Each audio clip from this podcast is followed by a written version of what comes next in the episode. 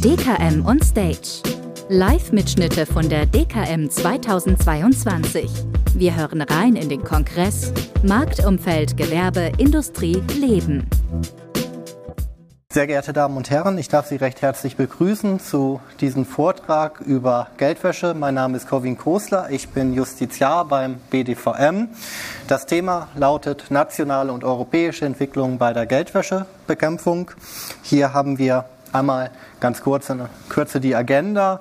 Also wir starten mit einer kurzen Einführung, dann gucken wir uns eine Bestandsaufnahme für Deutschland an, eine Bestandsaufnahme für die EU, also was da momentan so alles ähm, an Entwicklungen es gibt. Und dann kommen wir zum Fazit. Zunächst einmal, was ist Geldwäsche? Geldwäsche ist ja, wenn man illegal erworbenes Geld in den legalen Wirtschaftskreislauf reinfließen lässt. Und das deutsche Geldwäschegesetz hat zwei Stoßrichtungen. Einmal halt die Geldwäsche, aber zum anderen auch die Terrorismusfinanzierung und das Ganze ist in Europa genauso. Also da gibt es auch diesen Fokus bei der Geldwäscheregulierung, Fokus auf Geldwäsche und Terrorismusfinanzierung, wobei jetzt der ganze Bereich der Sanktionen auf EU-Ebene zumindest zunächst einmal hier in die Geldwäscheregulierung reinkommen wird oder dürfte. Das sieht jedenfalls ein Verordnungsentwurf vor. Und Zunächst einmal muss man sich vergegenwärtigen, dass bestimmte Produkte für Geldwäsche ungeeignet sein können, für die Terrorismusfinanzierung aber sehr wohl geeignet sein können. Hier ähm, sehen Sie eine Tabelle entnommen aus der ersten nationalen Risikoanalyse und da sehen Sie oben hier die kapitalbildende Lebensversicherung mit flexibler Ein- und Auszahlung im Vertriebsweg freie Makler und Online-Vertrieb hat hier bei der Geldwäsche eine 1 stehen. Das heißt, laut dieser Einschätzung der nationalen Risikoanalyse soll es sich um das Produkt handeln im Versicherungsbereich, das das höchste Geldwäscherisiko hat. Dasselbe Produkt im Vertriebsweg gebundene Vermittler und Bankenvertrieb hat hier eine 2 stehen. Ich lasse das mal als Vertreter der Maklerschaft erstmal so stehen, möchte Sie stattdessen hier auf die Risikolebensversicherung hinweisen. 10 bei Geldwäsche, das heißt das Produkt mit dem geringsten Geldwäscherisiko, aber eine 1 bei der Terrorismusfinanzierung. Das heißt, äh, soll das Produkt sein mit dem höchsten Risiko bei der Terrorismusfinanzierung.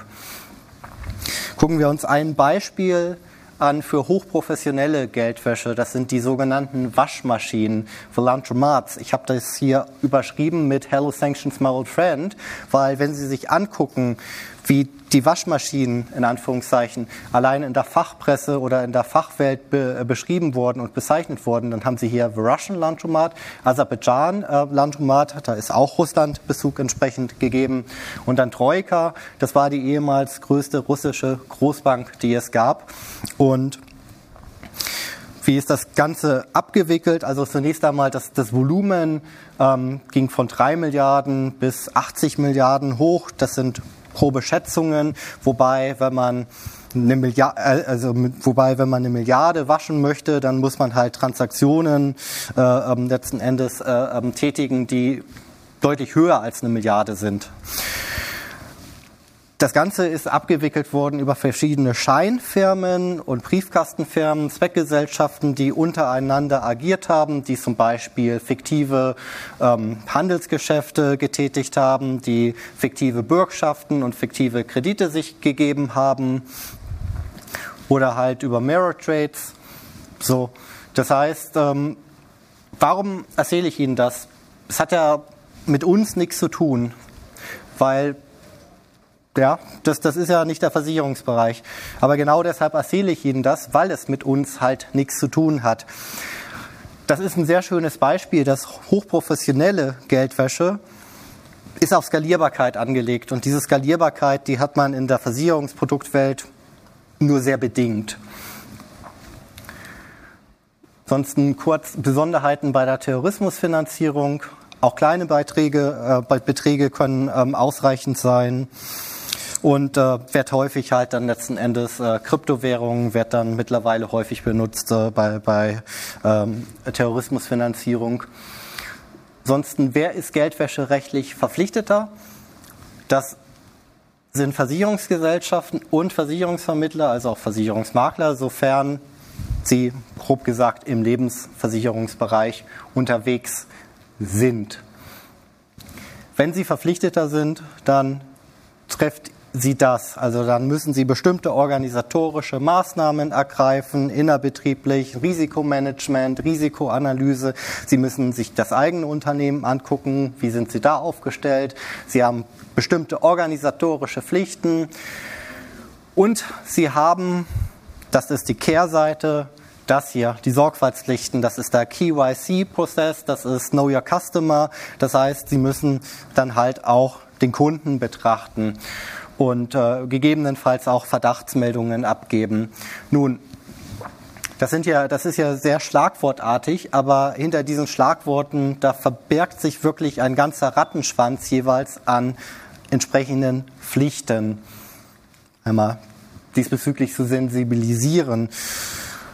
Jetzt gucken wir uns ähm, einmal die Bestandsaufnahme für Deutschland an. Ich habe hier AML, Anti-Money Laundering, also Geldwäsche, CFT, Countering uh, Financing um, of Terrorist, uh, Terrorist Activity, wenn man so will, also äh, Terrorismusfinanzierung und TFS, also Targeted Financial Sanctions, gezielte Finanzsanktionen. Warum dieser Dreiklang, das werden wir gleich auch noch mal sehen.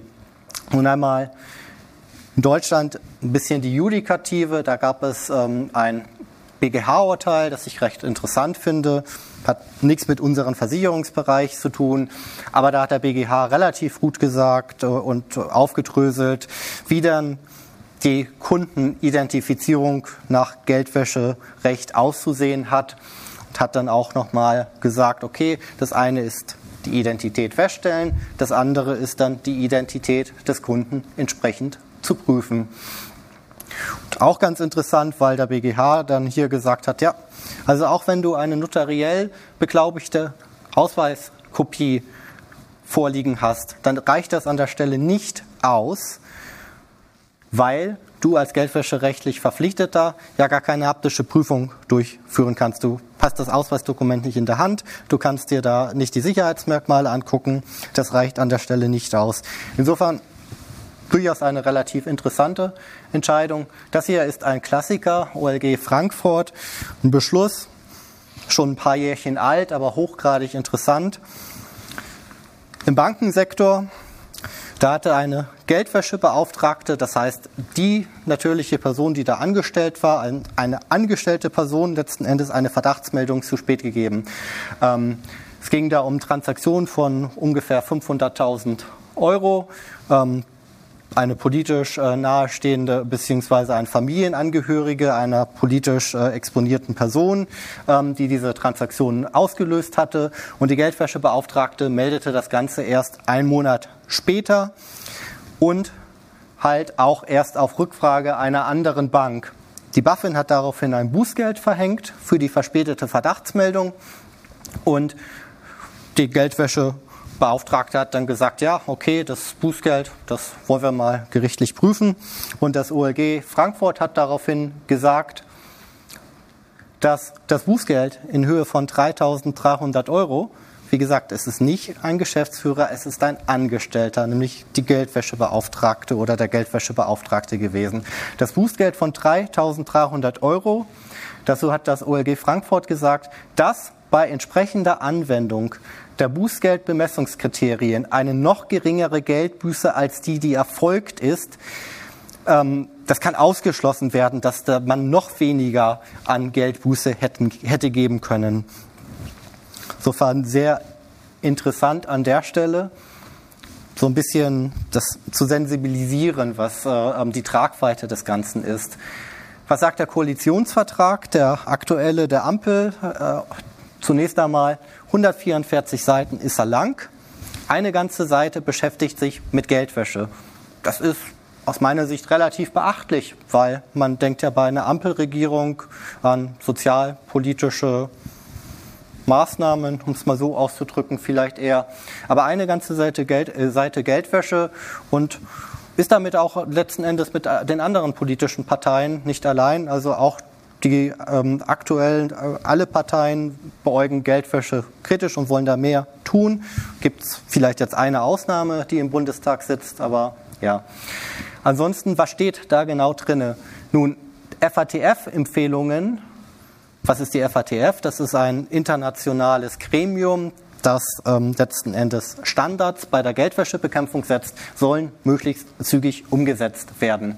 Und bei besonders finanzmarktnahen Verpflichteten soll die Geldwäscheaufsicht auf die BaFin übertragen werden. Können sich jetzt überlegen, wenn die Versicherungen für, äh, bei der Finanzaufsicht von der BaFin sind, ob sie dann als Vermittler im Lebensversicherungsbereich vielleicht da als besonders finanzmarktnah gelten könnten. Ansonsten ja, will man sich äh, für mehr Vereinheitlichung auf EU-Ebene einsetzen, mehr organisatorische Geschichten. Ähm, ansonsten äh, ähm, die FATF, da hatten wir uns ja angeguckt, die guckt sich auch regelmäßig die entsprechenden Länder an. Und 2010 wurde Deutschland überprüft und da hat die FATF gesagt, ja, das, das, war, das war desaströs, fast durchgefallen, ja, also Tagesschau, Süddeutsche. Also man könnte die, diesen Bericht zusammenfassen. Ja, also bemüht wird man gegebenenfalls unter Umständen ja vielleicht schon gewesen sein. Ja, also das ist jetzt sehr überspitzt, aber ähm, äh, der, der Bericht, der dann jetzt äh, erschienen ist, äh, wo 21, 22 untersucht wurde, da ähm, hat man dann Deutschland immerhin erhebliche Fortschritte attestiert, aber man habe noch viel zu tun. Die BaFin wurde positiv erwähnt, aber das ganz große ähm, Pflaster ist hier der Nichtfinanzsektor. Da äh, wurde, der wurde massiv kritisiert. Da wurde gesagt, da gibt es unklare Aufsichtsstrukturen und keine wirksame Übernach äh, Überwachung. Versicherungsvermittler, die im Lebensversicherungsbereich unterwegs sind, sind im Nichtfinanzsektor angesiedelt bei der Aufsicht. So, Transparenzregister wurde gesagt, ähm, da muss noch mehr erfolgen, die Datenqualität muss besser werden, Sanktionierung für Nichtmeldungen wurden gefordert. Ansonsten, ähm, was hat hier dieser FATF-Bericht ähm, beispielsweise festgestellt? Zunächst einmal wurde gesagt, geringer Risiko, ähm, geringe Risikogewichtung des äh, Versicherungssektors, weil relativ äh, ähm, kleine Produktpalette in Anführungszeichen, relativ überschaubar und man kennt das Risiko halt auch relativ gut und äh, setzt das im Sektor halt auch relativ um. Ansonsten wurde ganz massiv kritisiert, dass keine wirksame Sanktionsaufsicht erfolgt, insbesondere im Nicht-Finanzsektor. Also da wurden dann auch Versicherungsvermittler ein paar Mal genannt. Und äh, das sind insgesamt erhebliche Mängel letzten Endes bei der Sanktionsdurchsetzungen. Und da muss man ja berücksichtigen, dass die, der Koalitionsvertrag gesagt hat, ähm, das, was die FATF sagt, das wollen wir ja schon berücksichtigen. Ansonsten Bundesfinanzministerium, die haben daraufhin eine Initiative gestartet, wirklich veröffentlicht am selben Tag oder einen Tag später, nachdem dieser FATF-Report rausgekommen ist, Initiative voller Einsatz gegen Finanzkriminalität. Da wurde eine Zentralstelle für Geldwäscheaufsicht gefordert, damit der Nicht-Finanzsektor mit einer Stimme sprechen kann. Da wurde gesagt, Originalzitate. Derzeit haben wir bundesweit über 320 Landes Landesaufsichtsbehörden bei rund 280 Vollzeitkräften. Also haben wir in der Aufsicht mehr Behörden als Personen, die diese Aufgabe in Vollzeit wahrnehmen. Das kann nicht funktionieren. Und das hier nochmal eine weitere Stelle mit mehreren hunderttausenden Akteuren, die zu beaufsichtigen sind. Was wurde da noch festgestellt? Unter anderem, dass die Sanktionsdurchsetzung äh, von einer zentralen Stelle des Bundes koordiniert werden sollte. Und das wird letzten Endes auch kommen. Wir hatten letzte Woche einen entsprechenden Referentenentwurf auf dem Tisch, Sanktionsdurchsetzungsgesetz 2 da ging es dann halt auch oder geht es um die Etablierung einer solchen Zentralstelle für Sanktionsdurchsetzungen. Der nächste Akteur, die Zentralstelle für Finanz, äh, äh, Finanztransaktionsuntersuchungen, das ist da, wo Sie Ihre Verdachtsmeldungen hinliefern müssen. Hier aus dem Jahresbericht 2021, da sehen Sie die Verdachtsmeldungen, die Anzahl der Verdachtsmeldungen. Man muss berücksichtigen, 2021 gab es eine Umsetzung und eine Umstellung auf All Crime. Das heißt, der ganze Vortatenkatalog ist weggefallen. Jede Straftat kann jetzt eine Vortat für Geldwäsche sein, weil es keine Vortaten mehr gibt. Da sehen Sie jetzt hier, dass alle Versicherungsunternehmen 222 Verdachtsmeldungen abgegeben haben. Alle Versicherungsvermittler elf Verdachtsmeldungen, also nur ein Bruchteil. Ich möchte Sie auf Folgendes hier aufmerksam machen. Gucken Sie sich mal die Zahlungsinstitute und die E-Institute an. 2019 290, dann zurückgegangen 238 und dann explodiert auf 95.000 Verdachtsmeldungen. Exponentiell ohne Ende. Das Ganze hier bei den Notaren auch geringer, aber von 17 auf 6.400 immerhin. Was will ich damit sagen? Wenn Fokus draufkommt, kann das zu entsprechender Aktivität führen, obwohl wir, und das sagen alle Akteure, eigentlich ein Sektor sind, wo wirklich ein niedriges Geldwäscherisiko oder beziehungsweise niedrig bis mittleres Geldwäscherisiko lediglich herrscht. Europäische Entwicklungen. Also jetzt kommen wir zur Bestandsaufnahme in Europa. Da habe ich Ihnen zwei Beispiele mitgebracht. Von der European Banking Authority, die European Banking Authority ist die Aufsichtsbehörde in Europa für Geldwäsche. Versicherungsbereich ist normalerweise IOPA, aber die EBA hat die entsprechende Kompetenz, den Geldwäschebereich zu regeln, auch bei uns. Was hat die EBA gesagt, als der aktuelle Verordnungsentwurf für die Geldwäsche dann äh, kreiert wurde? Sie hat zur Kommission gesagt, ja, liebe Kommission, liebe EU-Kommission, überleg doch mal, ob du nicht vielleicht ähm, den Anwendungsraum von Geldwäsche erweitern solltest, nämlich auf Non- Life, General Insurance and General Insurance Intermediaries, also auf den gesamten Versicherungsbereich, nicht nur den Versicherungsbereich mit Leben. Begründung, das Risiko ist gering, aber man kann nicht ausschließen, dass es entsprechende Lücken gibt und deshalb sollte man es ja erweitern. Kurzfassung. Das Ganze ist im Verordnungsentwurf nicht enthalten. Aber eine europäische Aufsichtsbehörde hat gesagt, liebe Kommission, denkt doch mal drüber nach. Zweites Beispiel der EBA. Es gibt Guidelines zu einem AML CFT Compliance Officer. Zu Deutsch, das ist der Geldwäschebeauftragte letzten Endes. Und diese Guidelines, die sollen ab dem 1. Dezember gelten. Und ähm, Hintergrund dieser Guidelines ist, dass die EBA sagt, ja, also es gibt da ein Umsetzungsdefizit in Deutsch, äh, es gibt da ein Umsetzungsdefizit in, in den EU-Mitgliedstaaten und ähm, die, die entsprechende Richtlinie, die ist ja schon 2015 ähm, letzten Endes erlassen worden und ähm, wir merken, da ist dieser Compliance Officer zu Englisch nicht so richtig umgesetzt in den einzelnen Staaten. Wer ist jetzt der Adressat dieser Guidelines? Sind Kredit- und Finanzinstitute. Okay, Kreditinstitut sind die Banken, Finanzinstitute, das sind die Versicherungen. Alles gut. Ja, aber ich möchte hier aus den Guidelines vorlesen. Ein Kredit- oder Finanzinstitut sollte einen eigenen Geldwäschebeauftragten benennen, sofern es nicht ein Einzelunternehmen ist, sehr wenige Mitarbeiter hat oder mit bestimmten Gründen es zu rechtfertigen ist, dass keiner benannt wird. Äh, warum reden wir jetzt hier von Einzelunternehmer oder sehr wenige Mitarbeiter? Ich denke denk, denk Finanzinstitut, das muss doch sowas sein wie, keine Ahnung, die Deutsche Bank, ja, die Commerzbank. Ähm, ja, Finanzinstitut, ja. Nee, alle Versicherungsvermittler, die im, Lebensbereich, äh, im Lebensversicherungsbereich unterwegs sind, sind europäisch als Finanzinstitute eingestuft. Als Finanzinstitute, ja.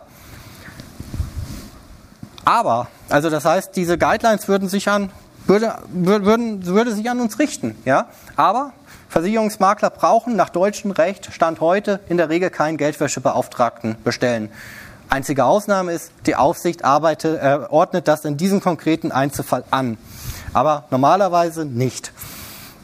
So, aber in diesem aktuellen Verordnungsentwurf, der auf EU-Ebene anhängt, ja, da ähm, ist dann die Rede, dass man einen Compliance Manager braucht. Das ist letzten Endes der, der das Geldwäsche-Thema verantwortet, auf Leitungsebene, auf Führungsebene, ja, oder und einen Compliance-Beauftragten. Das ist letzten Endes der heutige Geldwäschebeauftragte, nur ein erweiterter Geldwäschebeauftragter, weil ja zum Beispiel das ganze Thema Sanktionen mit in die Geldwäsche reinkommen wird.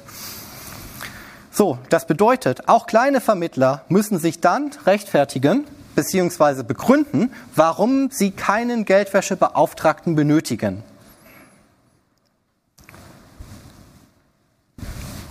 Lassen wir erstmal so stehen. Organe der europäischen Legislative, ja? Also, was, was ist da momentan in der Pipeline? Der ganze Geldwäschebereich wird momentan aktualisiert. Sprich, es gibt drei Verordnungen, die auf europäischer Ebene anhängig sind und es gibt eine Richtlinie. Und da ist zum Beispiel drin, dass das, äh, die ganzen Krypto-Geschichten in den Geldwäschebereich rein sollen. Da ist zum Beispiel auch das drin, dass eine europäische Geldwäscheaufsichtsbehörde geschaffen werden soll. Will der Koalitionsvertrag ja auch. Da will man sich für Frankfurt einsetzen. Gut. Was soll diese europäische Geldwäscheaufsichtsbehörde tun? Soll Leitlinien lassen, sie soll die internationale Zusammenarbeit äh, verbessern, koordinieren. Ja. Und bestimmte sehr große Verpflichtete sollen direkt von dieser europäischen Geldwäscheaufsichtsbehörde dann irgendwann beaufsichtigt werden. Ansonsten gibt es Änderungen. Ähm, äh, das, ist der, der nächste Verordnungsentwurf. Der nächste Verordnungsentwurf. Äh, ähm, ähm, momentan ist ja in einer Richtlinie definiert, bestimmt, was Sie als geldwäscherechtlich Verpflichteter, also sprich als Versicherungsunternehmen bzw. Versicherungsvermittler im Lebensbereich äh, machen müssen. Das heißt Richtlinie, das heißt Mindestharmonisierung ähm, im Verordnungsentwurf, also Vollharmonisierung. Ähm, wurden diese, Verpflichtungen, äh, diese Verpflichtungen jetzt überführt und ein bisschen anders definiert. Ja. Da wurde dann gesagt, ja, Versicherungsvermittler die im Zusammenhang mit Lebensversicherungen und anderen Dienstleistungen mit Anlagezweck handeln, sollen Finanzinstitute sein, sind sie jetzt ja auch schon. Ja, aber ähm, das ist dann da halt der entsprechende Anknüpfungspunkt, unter anderem für die EBA-Guidelines, nicht nur für die EBA-Guidelines bei den Geldwäschebeauftragten. Die EBA sagt ja auch generell irgendwas zu Geldwäsche, nicht nur zu diesen Geldwäschebeauftragten oder den AML Compliance Officer. Das heißt, das wäre genau der Anknüpfungspunkt.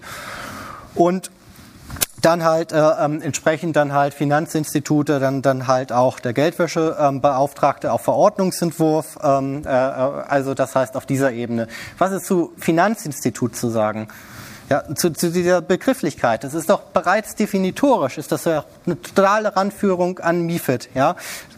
Woran denkt man, wenn man Finanzinstitut hört? Da denkt man doch an eine Bank, da denkt man doch an, an die Deutsche Bank meinetwegen, also das wäre ein Kreditinstitut, aber da denken Sie doch im Zweifel nicht an einen Versicherungsvermittler, der mit drei Personen regional tätig ist, regional dafür sorgt, dass dann dann dann halt da irgendwie im ländlichen Umfeld äh, dann dann halt äh, ähm, äh, Versicherungen äh, vermittelt werden äh, und die Bevölkerung Versicherungsschutz hat. Da denken Sie doch im Zweifel nicht dran. Bei Finanzinstitut da denken Sie doch was äh, da, da denken Sie doch an eine Bank, ja? Also das heißt, das ist letzten Endes ja schon ehreführend aus meiner Sicht diese Bezeichnung, ja?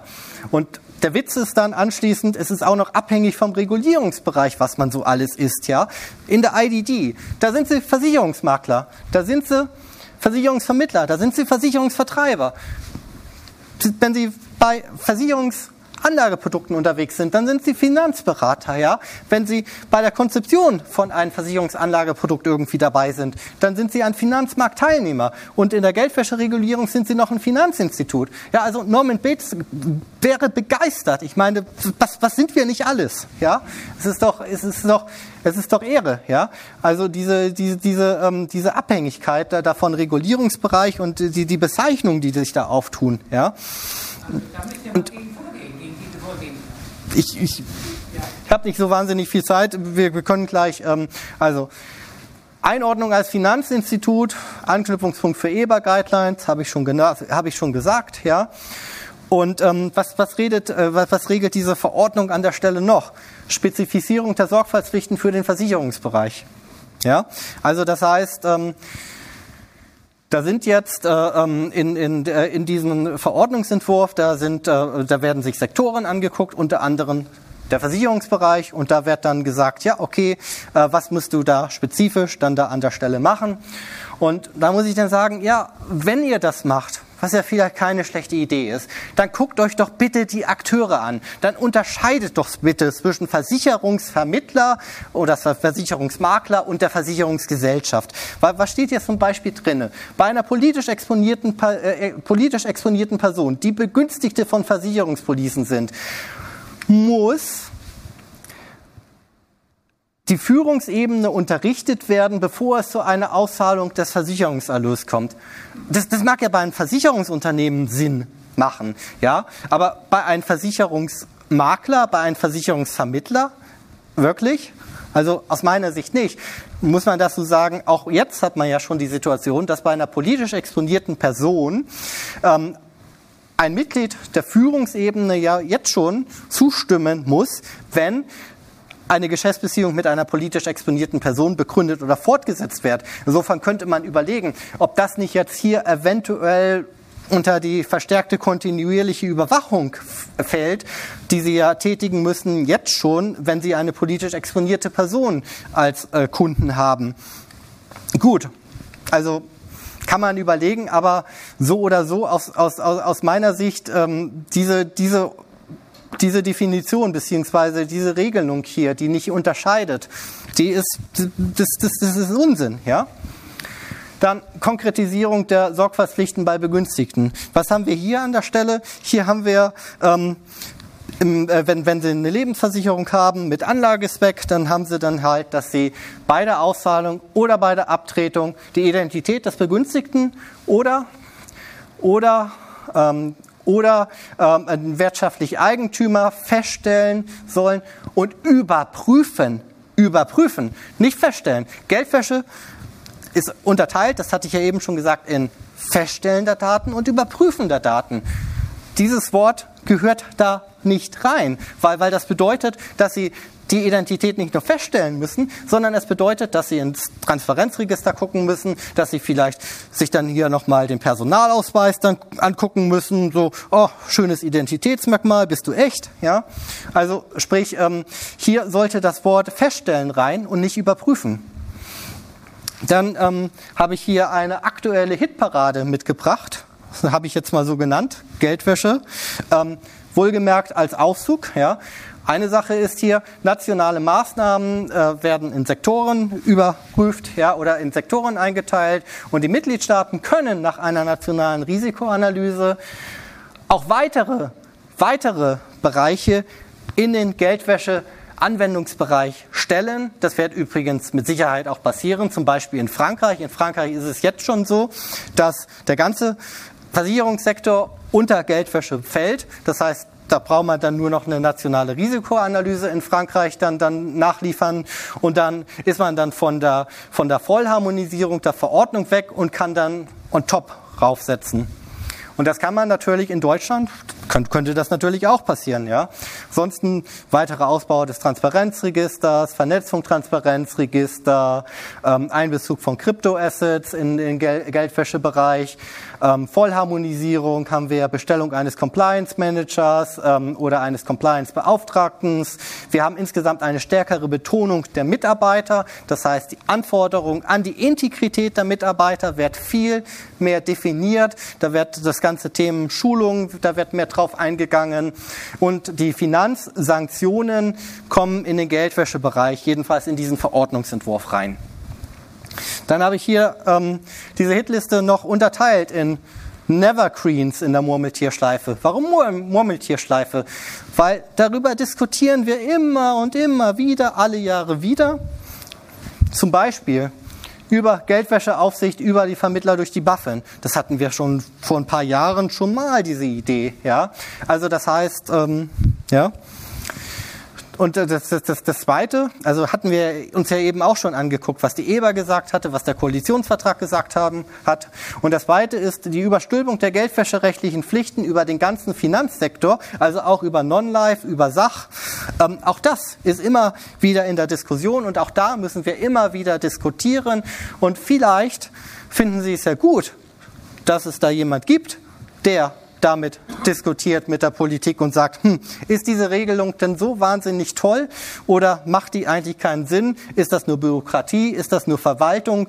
Ohne dass es dann an der Stelle wirklich einen Mehrwert bietet, weil ja entsprechend das Geldwäscherisiko im Versicherungsbereich gering ist. Das sagen alle Akteure. Und mit diesen Worten möchte ich mich für Ihre Aufmerksamkeit bedanken. Hier finden Sie meine Kontaktdaten. Ich stehe Ihnen natürlich jetzt auch noch für Fragen zur Verfügung. Ich würde mich freuen, ähm, wenn wir in Austausch gelangen würden. Und vielleicht, wenn Sie kein Verbandsmitglied sind, vielleicht ziehen Sie das ja in Erwägung. Auch dann na, können wir ja in Austausch kommen und über Sachen reden, weil vielleicht ist es ja ganz gut, dass es Verbände gibt, die dann darauf einwirken können, dass bestimmte Sachen vielleicht nicht so kommen, wie sie vorgesehen sind. Vielen Dank.